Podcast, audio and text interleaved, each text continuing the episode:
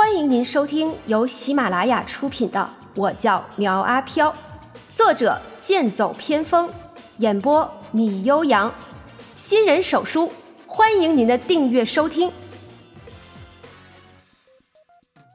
第一百二十五章，师傅去新后公园。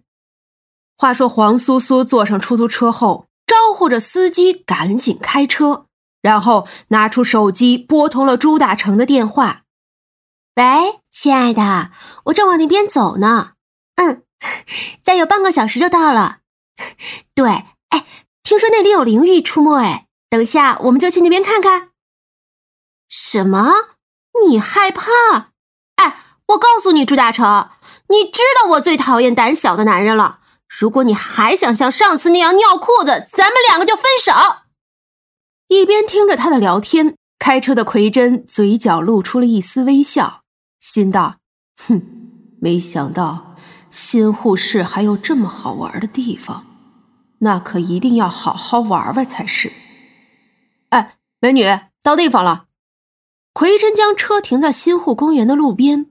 黄苏苏听出他的声音很嫩，凑上前去，看到他稚嫩的脸庞，道：“哎，你还没成年吧？怎么能开出租车呀？” 姐姐放心好了，我的开车技术很棒的。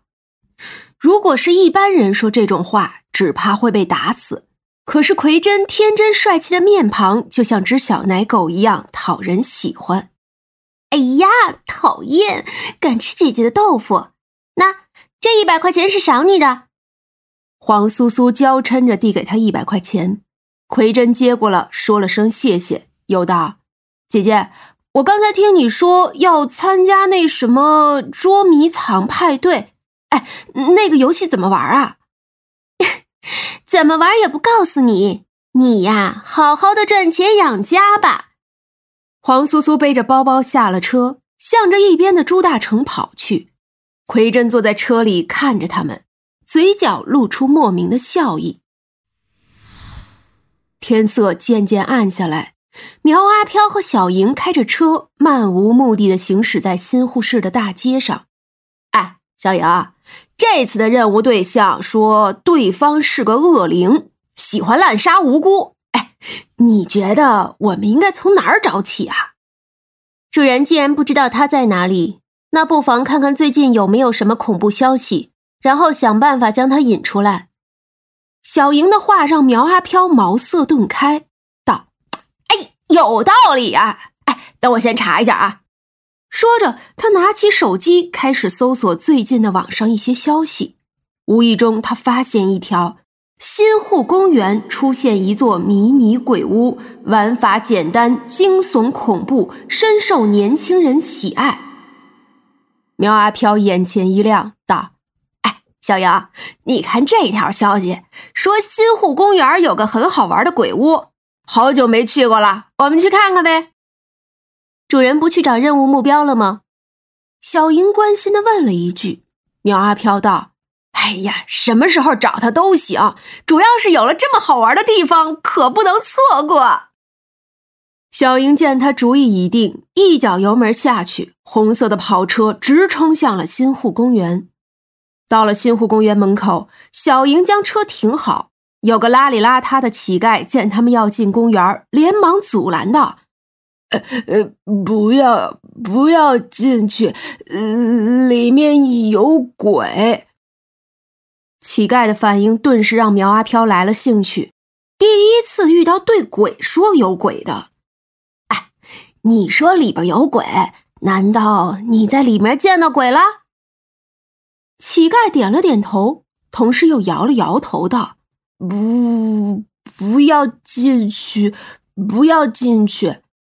哎，这样吧，如果你把你的遭遇告诉我，我呢就不进去了，而且呀，我还给你钱，怎么样？”苗阿飘说着，从兜里掏出了一叠钱，在那个乞丐的面前晃了晃。乞丐看着他手上的钱，满是渴望。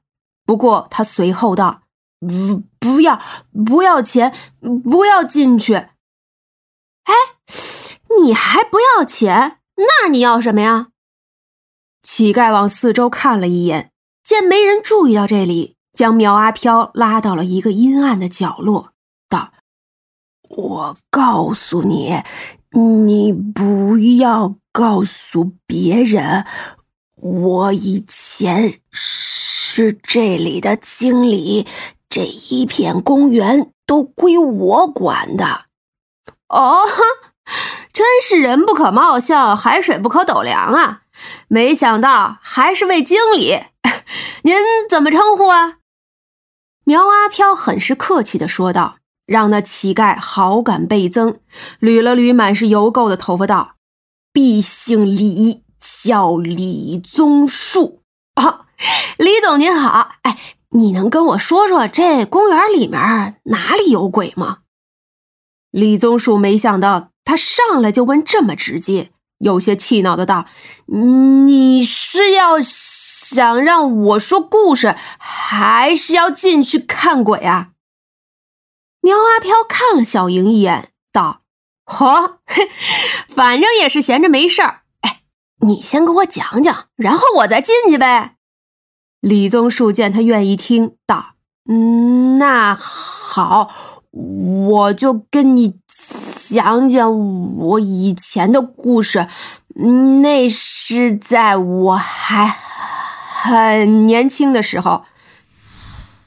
哎，兄弟，你能找到我这儿，那是你的福气。经我改装的车，那性能都是妥妥的，五年以内绝没有出过事情。你想找辆什么样的车啊？我这儿都有。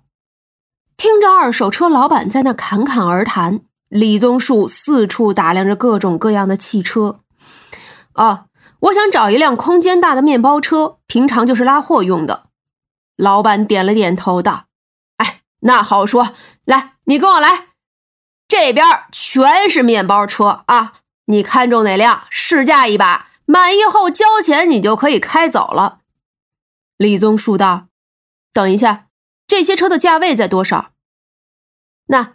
这辆车呢，是我这儿最好的啊！不要你五万，只要三万五，你就能开走。老板见他不说话，就知道他手里没那么多钱，又指着另一辆道：“那这辆呢，型号是有点老了，但车价呢还是好的，各方面性能更是没问题啊！这辆两万五，你就能开走。”李宗树讪讪的笑了笑道。呃，老板，我这儿没那么多钱，有没有便宜点的？老板的脸上露出不悦，道：“哎，兄弟，听过没那句话？一分钱一分货，那便宜的能有好的吗？你呀，那是拉货呢，这要是在半道给你抛锚了，那损失可就大了。”李宗树点点头道。是是是，老板您说的对，可是我这儿呢，真的是没多少钱。嗯，您看看有没有再便宜点的？行，你有多少钱呀？我好给你推荐个差不多价位的。老板一脸不耐烦的说着。李宗树讪笑道：“八千，八千！哎，兄弟，你这点钱，等着买辆报废车吧。”哎哎，行行行行行了。我这还忙着呢，就不招待你了啊！你去别的地方看看吧。说罢，老板开始撵人了。李宗树低着头开始往回走，可是没走一段，老板跑过来又把他叫住：“哎，兄弟，我这儿呢倒是有辆车，你过来看看。”塑料布一撤而下，一辆黑色的商务车显露出车型来，霸气的车身，夸张的大灯。看上去十分的威武霸道。老板指着商务车对李宗树道：“哎，兄弟，这辆车怎么样？七成新，各方面性能那更是没问题。我呢也不多要，一万块钱，咱们呀就当是交了个朋友。”李宗树没有急着答复，而是围着车身转了一圈，再打开看了一下里面的装饰，只有主驾驶和副驾驶。后面则空着一大块，能放不少的货。老板见到李宗树脸上露出喜色，心道：“这事儿可以成。哎，怎么样，兄弟，还满意吗？满意你就给个痛快话啊！”李宗树咬了咬牙道：“嗯，一万可以，但是，但是你得给我上副本地的牌照。好，我就给你加点油。哎，你呢，先试试车，我打电话让人送牌照过来，十分钟就到。”本集播讲完毕，欢迎订阅追更哦。